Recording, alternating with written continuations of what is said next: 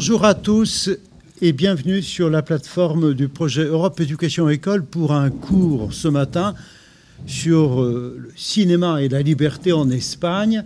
Nous avons le plaisir d'accueillir euh, au lycée Jean-Pierre Vernant à Sèvres euh, Monsieur Thomas Steinmetz, qui est professeur d'études cinématographiques en classe préparatoire aux grandes écoles ici. je suis ravi de vous présenter, chers, comment dirais-je, internautes, aussi sa classe qui, est à ses côtés. Et bien entendu, euh, je te présente, cher Thomas, aussi la classe de notre collègue Benjamin Ouedraogo, qui est professeur de philosophie au lycée Jean Rostand à Caen. Il est entouré de ses élèves, ils auront sans doute des questions à te poser. Désolé pour le retard avec lequel nous commençons, qui est indépendant un peu de notre volonté le programme est quand même prévu, maintenu, un peu bougé dans ses lignes, mais au plaisir de t'écouter, cher Thomas, pour la première partie. Merci. Bon, on va essayer de pas trop le, bousculer quand même. Euh, juste un, mot d'abord euh, pour situer cette, petite présentation. Donc, on va parler de cinéma espagnol sous le franquisme, d'abord, et puis surtout ensuite, euh, au moment du passage à la démocratie, ce qu'on a appelé le cinéma de la movida. Mais euh, nous travaillons dans une perspective qui est un petit peu particulière, qui est celle d'une étude des relations entre le cinéma et ses spectateurs.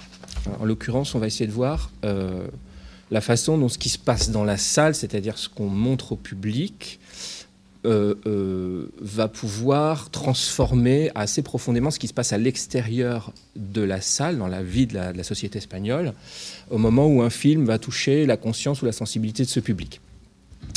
Donc, qu'est-ce que ça veut dire? Ça veut dire qu'on va parler euh, des implications sociales et politiques de la production cinématographique et du visionnement des films. C'est-à-dire qu'au-delà des plus ou moins grandes qualités artistiques des œuvres, les films sont susceptibles de nous inculquer une vision du monde, euh, de la société à laquelle nous appartenons, de nous-mêmes, de ce qui est respectable, au contraire détestable, etc. Et puis ils sont susceptibles, euh, éventuellement, d'éveiller notre esprit critique, de nourrir les contestations. Et donc le point de départ de cette présentation, c'est que le cinéma peut servir aussi bien le verrouillage des consciences que leur affranchissement euh, et même quand il est employé comme un pur outil de propagande, donc ce que j'appelais le verrouillage, il n'est pas rare que l'esprit critique parvienne euh, à se frayer une voie euh, dans la création des œuvres, malgré tous les contrôles, malgré toutes les censures possibles. Alors de ce point de vue-là, l'Espagne, pour nous, représente un cas qui est vraiment intéressant, parce qu'on est passé d'une extrême à l'autre. on est passé d'un cinéma qui était conçu, qui était vraiment utilisé sciemment comme outil de propagande sous le franquisme, comme c'est généralement le cas d'ailleurs dans les régimes autoritaires. On est passé donc de cela à une production qui, avec la fin de la censure en 1977, est devenue quelque chose comme une pure projection à l'écran de l'esprit de liberté dans ses formes quelquefois les plus extrêmes, les plus transgressives c'est-à-dire un cinéma qui devenait euh, une espèce de miroir où le, public, où la société espagnole se découvrait comme euh, elle ne s'était jamais vue. Donc si on dit les choses un peu autrement, le cinéma a été successivement une école de soumission pour le public, puis une invitation à l'exercice de la liberté. ce sont ces deux, ces deux aspects que je souhaiterais voir. Alors pour bien comprendre ça, évidemment, il faut que je commence par rappeler euh, les conditions un peu particulières dans lesquelles on faisait du cinéma sous Franco, en montrant euh, quelques exemples qui me semblent assez parlants. Donc je vais commencer un premier, le premier point euh, de, cette présentation, c'est le cinéma espagnol sous Franco, avec cette, ce double objectif de l'édification du public et puis de la, du divertissement ou de ce qu'on pourrait appeler la diversion par rapport à, euh, à l'essentiel. Donc jusqu'à la mort de Franco, c'est-à-dire en 1975, et jusqu'à la transition démocratique, on peut parler d'un cinéma sous influence, euh, qui a été utilisé, qui aura été utilisé tout au long de la dictature comme un instrument de propagande au service du régime. D'ailleurs, assez euh, significatif qu'au moment de sa création, le département de, cinématographie euh, espagnol s'est trouvé tout de suite rattaché à la direction générale de la propagande. Euh, donc un cinéma qui se voulait, pour aller vite, au service de l'Église catholique et de la phalange, pour promouvoir les traditions, le folklorisme, on va voir pourquoi c'est important, la vision d'une femme soumise, avec cette image traditionnelle de l'ange du foyer qui s'épanouit dans les tâches domestiques, de l'ordre, du travail et plus généralement, disons, de toutes les valeurs morales traditionnelles. Alors voilà pour l'orientation générale, euh, mais euh, vous pouvez vous douter qu'en 35 ans, 36 ans, euh, il y a eu des inflexions euh, il y a eu des changements selon notamment la, personnalité des dirigeants qui étaient en charge de la production cinématographique en Espagne. Alors on peut faire une, description très schématique, très rapide euh, des choses. Disons qu'en gros, les années 50 voient vraiment le triomphe de l'ordre moral, d'une approche euh, assez stricte, assez répressive de la création, tandis que les années 60 sous l'influence du ministre Manuel Fragas Iribarne euh, dans les années 60. Donc on sent une volonté de relative libéralisation. Alors on verra que, tout à l'heure que dans cette expression, le mot relative est quand même très important. Mais une relative libéralisation, avant d'en revenir au début des années 70, c'est vraiment dans les dernières années de la dictature, à une période de très forte répression qui est tout à fait intéressante pour nous dans la mesure où le public, lui, a changé euh, et ne, reçoit plus euh, le cinéma euh, verrouillé à nouveau par, les autorités de la même façon qu'avant. Alors, je vais prendre les choses dans l'ordre. Donc, très rapidement, le, régime franquiste a manifesté une volonté interventionniste sur le cinéma à travers tout un ensemble d'organismes d'État qui étaient destinés à contrôler, à orienter la production des films et où siégeaient des représentants euh, des corps militaires, du monde religieux et éducatif. Et cet, interventionnisme, euh, il commence à s'exprimer avant que ne finisse la guerre civile. En novembre 1938, le ministre de l'Intérieur, qui s'appelait Ramon Serrano Sunier et qui était connu aussi parce qu'il était le beau-frère de Franco. On appelait le cuñadissimo, c'est-à-dire le, beau-frère en chef. Euh, donc le ministre de l'Intérieur dit très clairement dans un bulletin officiel qu'il est essentiel que l'État contrôle le cinéma à cause de sa grande influence. Donc c'est explicite, et à partir de là, euh, la censure cinématographique commence à s'exercer à travers une commission spécifique qui dépend du ministère de l'Intérieur et plus tard du ministère du Commerce et de l'Industrie, puis du ministère de l'Éducation, mais dans tous les cas, on peut parler de création sous tutelle, c'est-à-dire qu'entre ce cinéma et ses spectateurs, il y a toujours le filtre euh, de l'appareil d'État. Alors évidemment, on commence par ce qui peut-être vous semble le plus évident. Quand on parle de cinéma de propagande, la première chose à laquelle on pense, c'est la propagande la plus explicite, la plus directe, c'est-à-dire celle qui va passer par le documentaire. Euh, et effectivement, c'était le, canal euh, principal, comme on peut s'en douter. Fin 1942 euh, est créé en Espagne ce qu'on appelle le NODO. Comme ça se prononce N-O-D-O, c'est un acronyme hein, pour noticiarios y documentales cinematográficos. Noticiarios, donc ce sont les nouvelles, et documentales, les documentaires. Euh, le Nodo éditait toutes les actualités cinématographiques, ce qui faisait du documentaire un monopole d'État.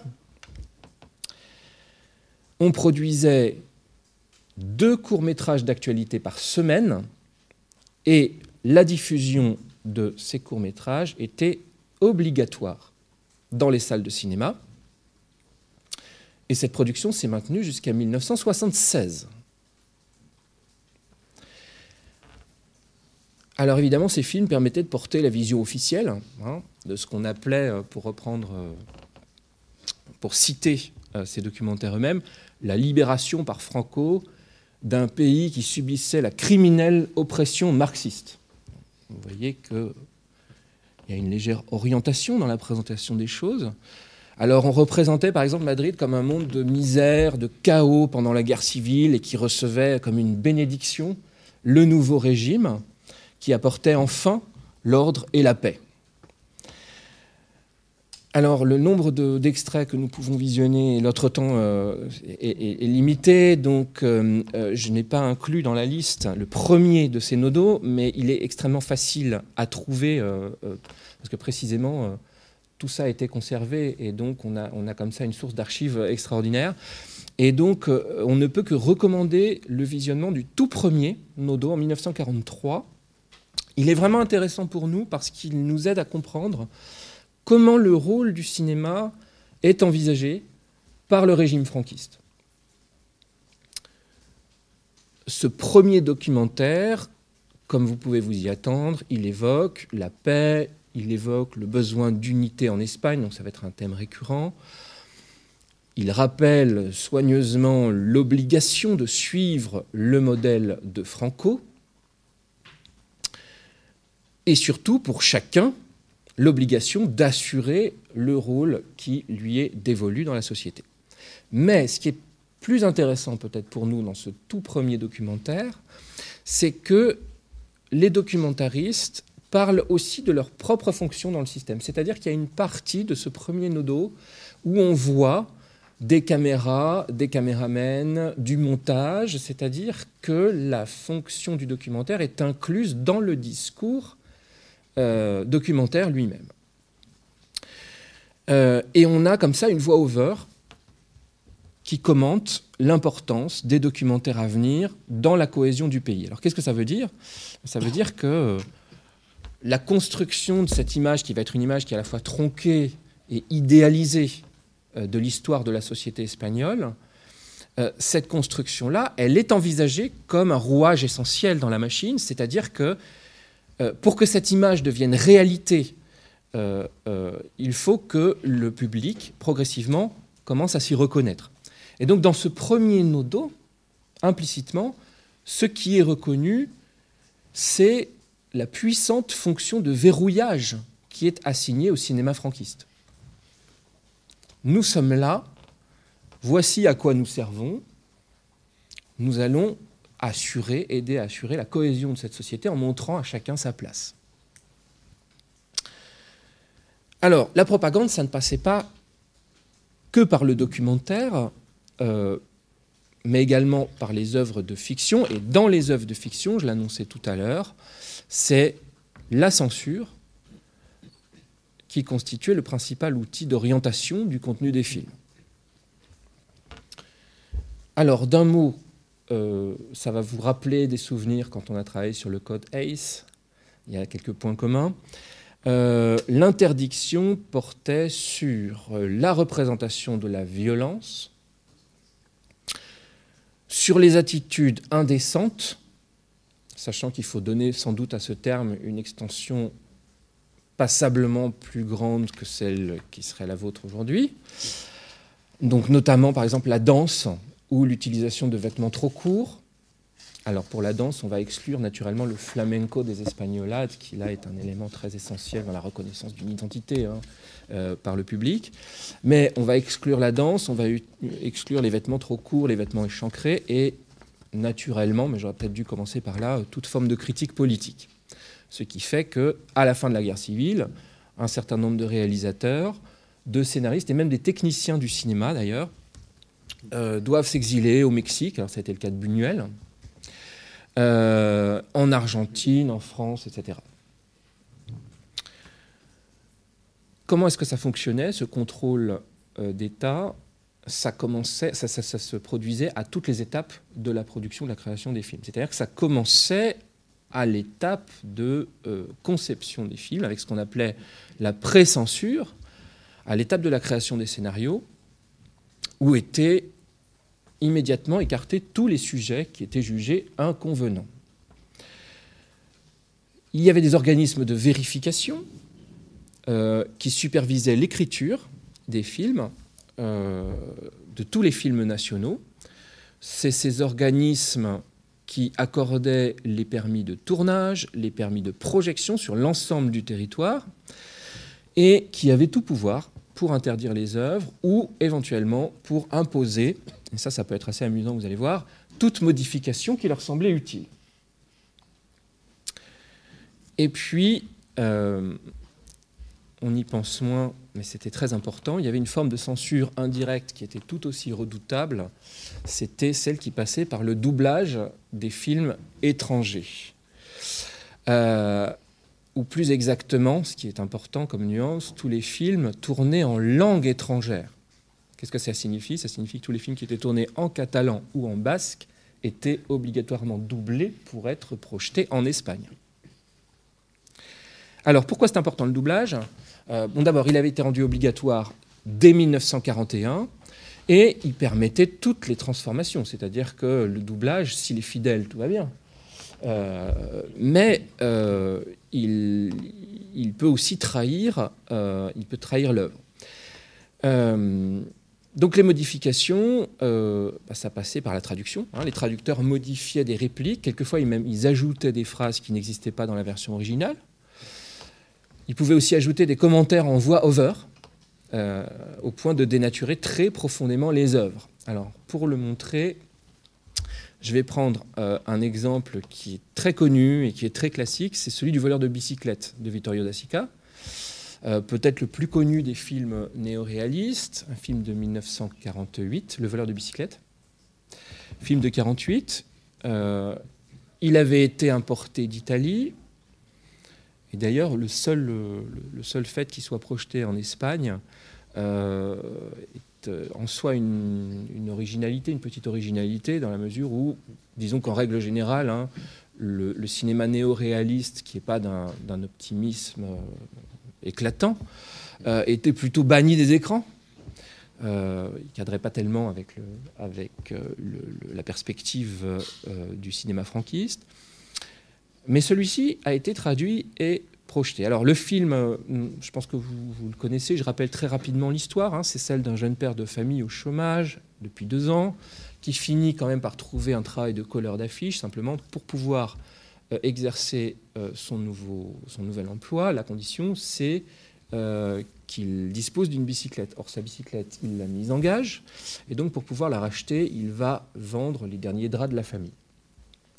Malheureusement, la bicyclette est volée euh, dès son premier jour de travail, et malgré euh, tous ses efforts, il ne parvient pas à remettre la main dessus.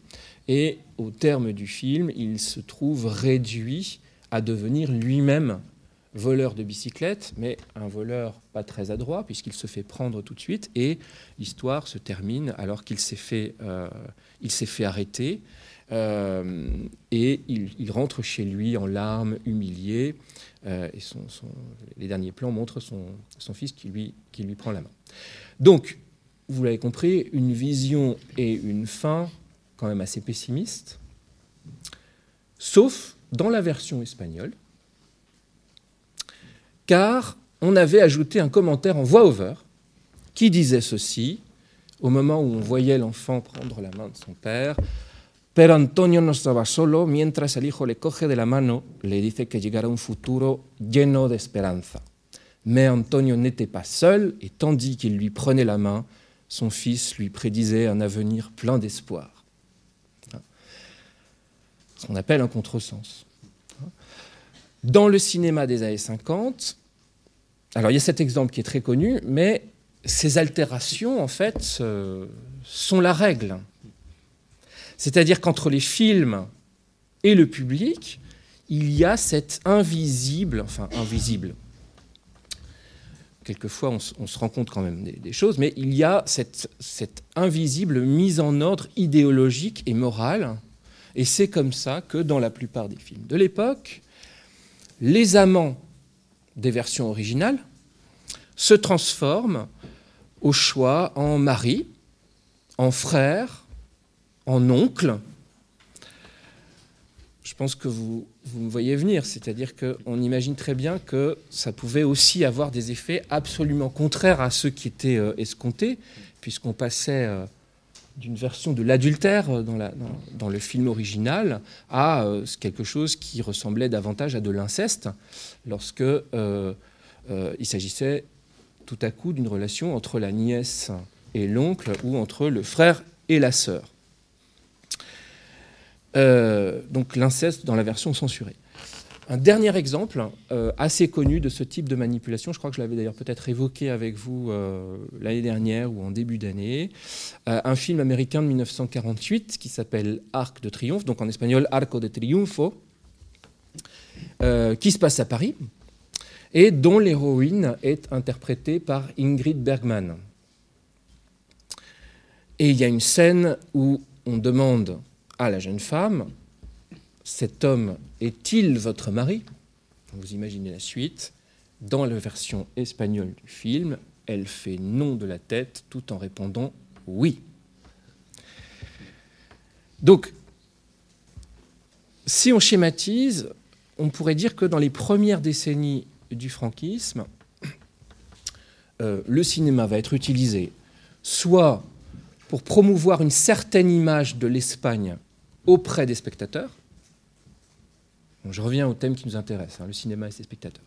Donc, soit pour promouvoir une certaine image de l'Espagne auprès des spectateurs, ce sera toujours l'image d'un pays unifié, un pays exalté par la passion de l'ordre et du travail, soit pour faire oublier à ce spectateur tout ce que les réalités de la vie peuvent avoir de désagréable ou de sombre, et donc pour anesthésier tout sens critique, en lui présentant des œuvres de pur divertissement dont nous, allons d'ailleurs euh, voir quelques, extraits aujourd'hui.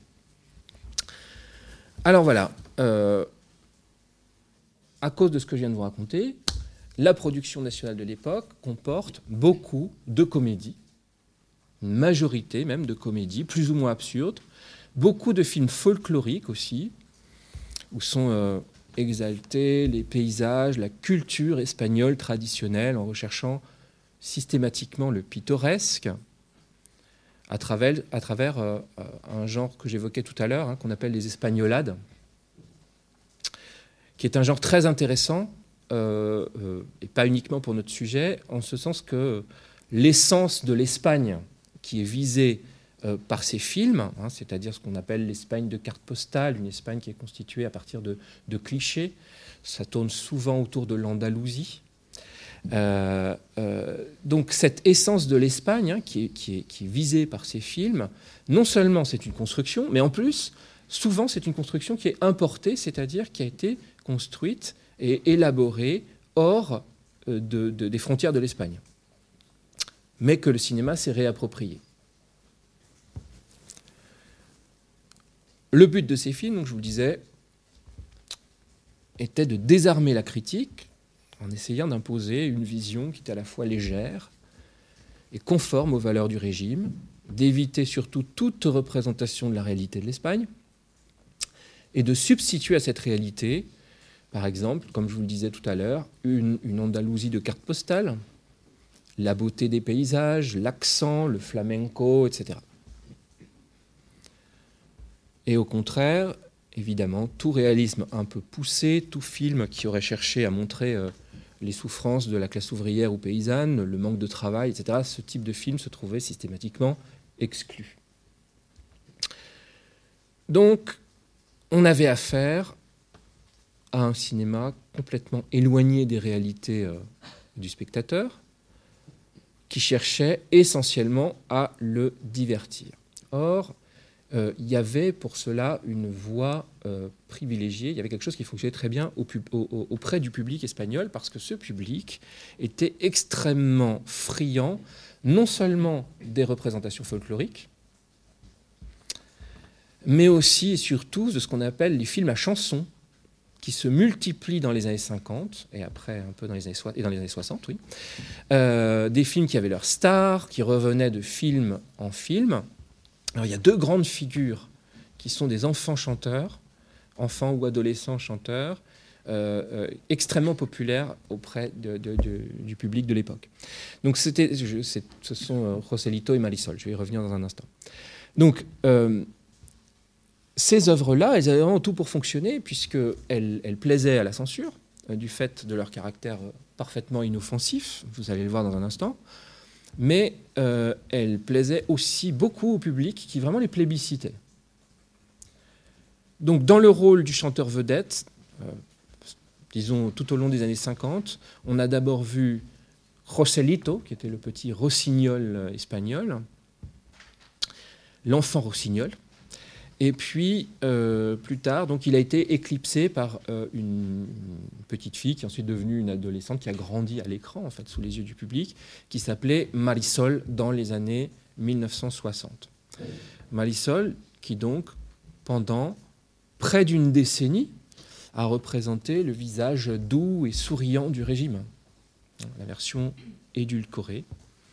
Alors, je vous propose de voir un extrait du second film de Marisol qui s'appelle Ha llegado un ángel, c'est-à-dire Un ange est arrivé, qui est un film de 1961 dans lequel, euh, alors là encore, vous ne serez pas surpris par la trame, euh, la trame du film, elle interprète une orpheline qui rejoint son oncle et sa tante pour vivre avec eux.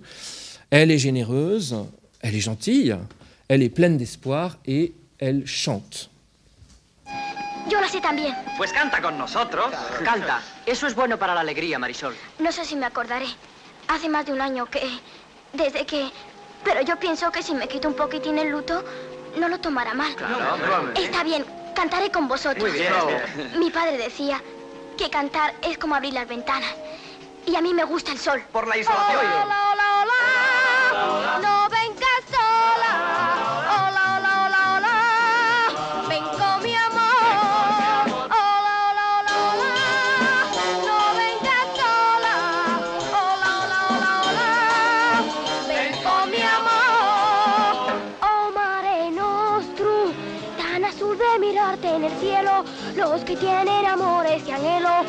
mensaje te quieren confiar. Oh, mare nostrum, aunque lejos tu tierra y la mía están juntas porque noche y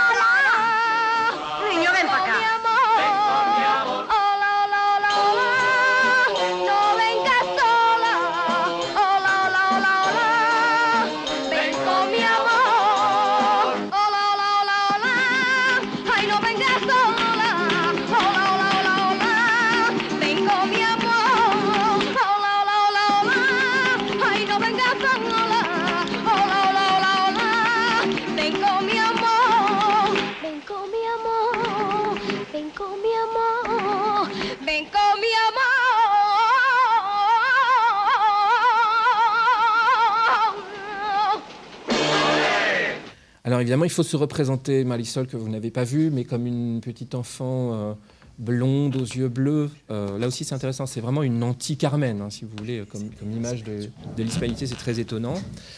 Une enfant euh, donc filmée dans un train avec un groupe d'adolescents qui dansent, qui chantent de façon impressionnante. Une musique entraînante, hein, capable de faire oublier les situations les plus sordides. Un optimisme invincible.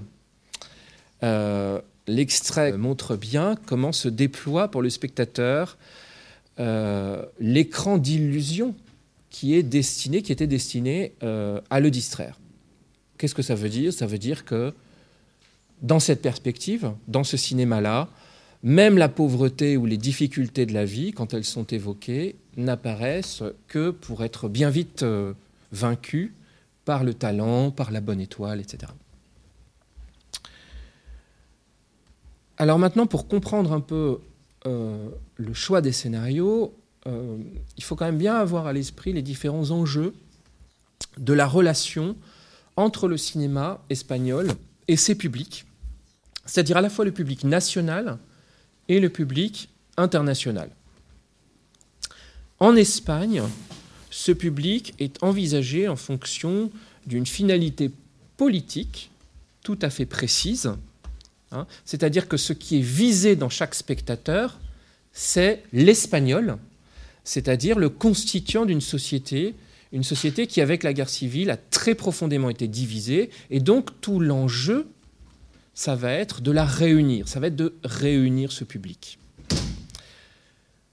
Et c'est pourquoi tous les films qui auraient montré une Espagne coupée en deux euh, ont été remplacés par d'autres histoires, par des films historiques, qu'on situait dans un passé beaucoup plus lointain, ce qui permettait de montrer des héros auxquels tous les Espagnols pouvaient très facilement s'identifier. Euh, des scénarios qui exaltaient euh, la grandeur d'un passé national, mythifié, fantasmé, la conquête de l'empire colonial, les rois catholiques, toujours avec l'intention de gommer au maximum toutes les divisions entre les Espagnols et au contraire d'exalter les épisodes glorieux de ce qui pouvait faire leur passé commun. Quand il est question de la guerre civile, il peut arriver qu'elle soit, évoquée, c'est toujours pour montrer la croisade des vaillants patriotes espagnols contre l'international marxiste.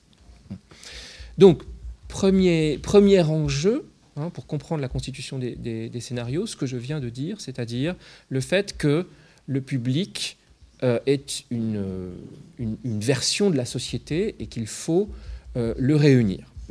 L'autre grand enjeu national, au-delà de l'unité, c'était la promotion du régime, c'est-à-dire la promotion de l'ordre, d'un ordre très inspiré par les préceptes de l'Église catholique. Une Église qui, pour promouvoir euh, ses valeurs, s'est littéralement emparée du cinéma, ce qui n'allait pas de soi.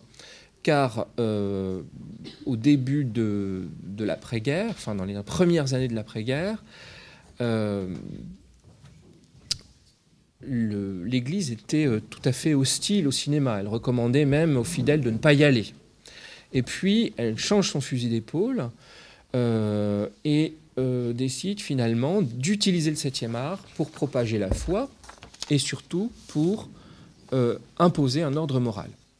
Et il va comme ça y avoir une grande vogue des films religieux, on pourrait même dire des films d'exaltation religieuse, et tout un festival de mélodrames à base de bondieuserie, avec des réalisateurs spécialisés dans ce type de films. Euh, je parle d'une vague de, films. Qu'est-ce que ça signifie? Pas uniquement qu'il y avait une volonté de l'Église d'utiliser le cinéma à des fins de propagande, mais aussi qu'il y avait un public pour ça. C'est-à-dire que ces films étaient des succès pour un certain nombre d'entre eux. Or, vous allez sans doute être surpris euh, quand, on abordera euh, le, le contenu de ces films. Donc, il y a un représentant de cette époque par excellence. hein, euh, cette époque ces, ces films qui plaisaient au comité de censure, c'est un réalisateur qui s'appelle Raphaël Gil. Alors, il n'a pas fait que euh, des, films religieux, mais il en a fait un certain nombre, euh, avec des films comme La Guerra de Dios. Hein, les titres sont assez évocateurs. Donc, La guerre de Dieu en 1953. El beso de Judas, donc le baiser de Judas en 1954, qui était un film spectaculaire sur la vie de Jésus, mais raconté du point de vue de Judas, et toutes sortes d'autres films d'exaltation religieuse. Je vais prendre un exemple, mais tout à fait parlant, qui est, simplement pour le décrire, on ne verra pas d'extrait, hein, Sor Intrépida, Sœur intrépide. Alors, qui est Sœur intrépide, l'héroïne de l'histoire? Euh, C'est une chanteuse populaire au début du film, qui décide de devenir nonne. Malheureusement, sa congrégation connaît des difficultés économiques et donc euh, la jeune religieuse se remet à enregistrer des disques et à gagner beaucoup d'argent pour sa communauté. Le film se terminant sur euh, la possibilité pour elle enfin de partir en Inde et de réaliser son vœu le plus cher qui est de vivre dans une léproserie. On ne saurait faire plus édifiant. Euh, donc voilà pour les films d'exaltation religieuse euh, et pour l'objectif hein, qui est la promotion d'un ordre et des valeurs du régime. Et puis un troisième objectif euh, euh, que l'on peut pointer et qui concerne cette fois le public international autant que le public national, c'est celui de mettre en valeur autant que possible l'image d'une Espagne moderne et attrayante c'est-à-dire euh, de revenir sur la vision euh, passablement euh, abîmée hein, de, l'Espagne franquiste. Donc une Espagne moderne, attrayante, une espèce de carte postale à l'usage des futurs touristes, puisque le tourisme devient un axe important du développement de l'Espagne. Alors voici l'exemple d'un de ces films qui était destiné à construire une vision positive de l'Espagne. Ce film s'appelle Las chicas de la Cruz Roja, c'est-à-dire les filles de la Croix-Rouge. C'est un film de 1958, très grand succès à l'époque de sa sortie. Et c'est l'histoire de quatre jeunes filles, quatre amies issues de milieux sociaux différents qui parcourent Madrid afin de recueillir des dons euh, pour la Croix-Rouge. Il y a un jour pour ça, donc El Dia de la Banderita. hein, La, banderita, c'est un, petit drapeau qu'on distribue contre les dons. Euh, donc quatre jeunes filles qui, parcourent la ville pour recueillir des dons. Euh, et bien entendu, chacune va aussi croiser l'amour sur son passage, car toutes rêvent de fonder une famille. Ce que nous allons voir, c'est pour l'instant le générique. Je vous montrerai après un extrait. Euh, et avec ce générique, on va voir que l'itinéraire de ces jeunes filles tout au long du film, c'est surtout l'occasion de montrer sous un jour très favorable les lieux les plus emblématiques de la capitale espagnole. Alors, on va voir ça.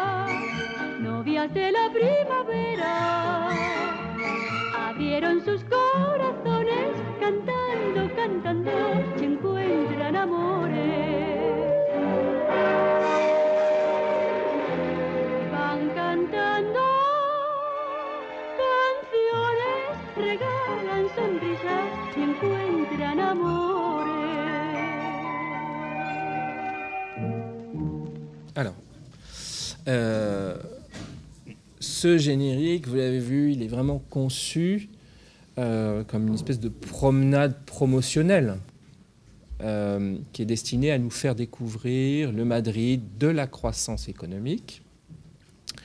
Et on voit que le réalisateur emploie vraiment toutes les ressources euh, du langage cinématographique qui sont à sa disposition pour nous montrer une ville qui est à la fois belle, qui est impressionnante, qui est accueillante. Les images sont accompagnées d'une musique joyeuse. hein. quand on parlait euh, du, visage euh, souriant et joyeux du franquisme, évidemment la musique est absolument essentielle. Et la voix de la chanteuse euh, également, cette, et cette mélodie. Donc une musique joyeuse. Vous avez vu que la lumière, le fait que le film soit en couleur aussi, c'est important. Le montage dynamique, tout ça évoque l'énergie, la vitalité. Et puis on a un générique qui est entièrement pris en vue aérienne, ce qui semble très banal euh, aujourd'hui, mais qui euh, représentait quand même une certaine euh, originalité à l'époque. Et ces vues aériennes en plongée ont pour effet de souligner le caractère très monumental des bâtiments et la monumentalité de l'architecture dans le- l'expression du franquisme, c'est quelque chose de très important. Et dans cette belle harmonie, ça vous ne l'avez peut-être pas remarqué parce que c'est passé assez vite, mais sont associés de façon très significative les constructions emblématiques euh, du XVIIIe et du XIXe siècle avec euh, les, les constructions du franquisme, c'est-à-dire les tours très modernes euh, qui, semblent euh, assez jolies comme ça sur le, générique, qui sont en fait euh, hideuses, de la Plaza España, ou encore le quartier général de l'armée de l'air, hein, que l'on voit rapidement et qui est une, sorte de, copie, ou en tout cas qui s'inspire de l'Escorial. Donc tout ça au nord de la ville. Le stade, hein, Santiago Bern- Bernabéu, etc. Hein, C'est-à-dire que euh, l'inscription de l'architecture franquiste dans le tissu urbain de la capitale est en quelque sorte entérinée. L'union de la société espagnole trouve une espèce de figuration ici dans l'union architecturale des styles. Et puis, dès ce générique, hein, je pense qu'on l'aura compris, il apparaît tout de suite clairement que la mise en valeur du décor madrilène et d'une certaine idée de la capitale est au moins aussi important que l'argument du film que je vous résumais tout à l'heure. Il ne s'agit pas d'un cas isolé. Les filles de la Croix-Rouge euh, sont un exemple de ce qu'on a appelé les comédies du développement économique, qui sont devenues en Espagne un sous-genre à part entière, avec ses conventions, notamment euh, l'idée de la pérégrination des, protagonistes féminines. On retrouve ça dans un film de 1954 qui s'appelle Un día perdido, qui est l'histoire de trois religieuses et d'un chauffeur de taxi à la recherche d'une mère qui a abandonné son enfant. Euh, ou encore dans El Día de los Enamorados, de, dont le réalisateur s'appelle Fernando Palacios, P-A-L-A-C-I-O-S, film de 1959, où là sont exploitées toutes les possibilités de la couleur, du format panoramique, pour vraiment mettre en valeur la capitale espagnole, en tout cas euh, ses, quartiers les plus attrayants. Alors, pour vraiment bien comprendre sur quel principe euh, repose la construction de cette Espagne idéalisée dans- des années 1950, je vous propose euh, de voir un autre extrait euh, du même film, donc Las Chicas de la Cruz Roja, euh, dans lesquels euh, les- les- on voit les jeunes filles assister à un mariage qu'elles découvrent par hasard, qui se célèbre au moment où elles passent. Lo que ha subido el nivel de los pantanos. Mira, una boda. Y de postín, esto sí que es bueno. ¡Vamos! ¡Vamos!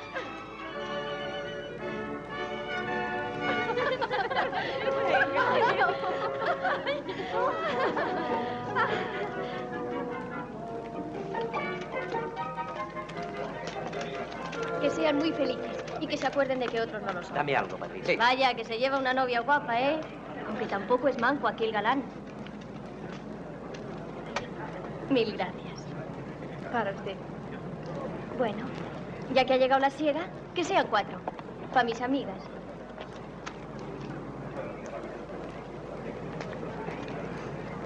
Muchas gracias. Qué simpático.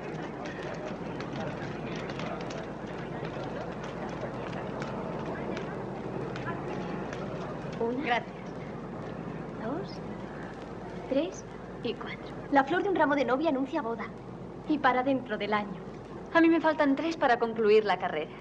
Y hasta entonces, ni hablar. No me parece que casarse sea una cosa divertida. Eso según. Con un tipazo como el del palique. Y decir, no sé lo que os diríais, pero con los ojos, mm, os estabais dando bocaos. Figuraciones. No es nada más que un amigo. Pero chica, ¿qué haces? Está majareta. Déjala. Todo es porque la plantó su novio en vísperas de la boda. El muy sí. Si Pepe me hiciera a mí eso, el cacho más grande había que mirarlo con lupa. Por favor, no me lo recordéis. Aquello ya pasó. Pues claro. Euh, une ville euh, dont vous avez remarqué hein, qu'elle apparaissait lumineuse et verdoyante, hein, qui sert de théâtre à un heureux mariage où un beau jeune homme épouse une belle jeune fille, ce qui est d'ailleurs rappelé par l'une des protagonistes, euh, et où un beau jeune homme, par ailleurs, ne manque pas évidemment de faire la charité, après quoi la discussion entre les amis roule sur les espoirs et les perspectives de mariage. Alors naturellement, pour le spectateur, euh, plus que jamais, euh, le cadre est un cache. Hein, C'est-à-dire que la séquence, pour nous, elle vaut peut-être moins pour ce qu'elle montre que pour ce qu'elle ne montre pas.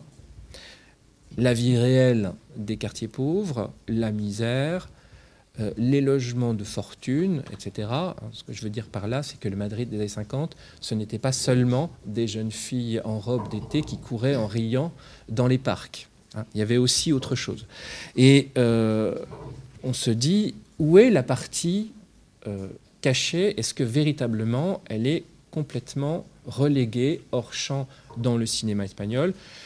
Disons que dans les années 50, pour l'essentiel, c'est le cas, mais dans les années 60, moins. C'est-à-dire que le cinéma qui prend en compte plus ou moins directement euh, la réalité sociale du pays et donc la vie du spectateur, ce cinéma existe.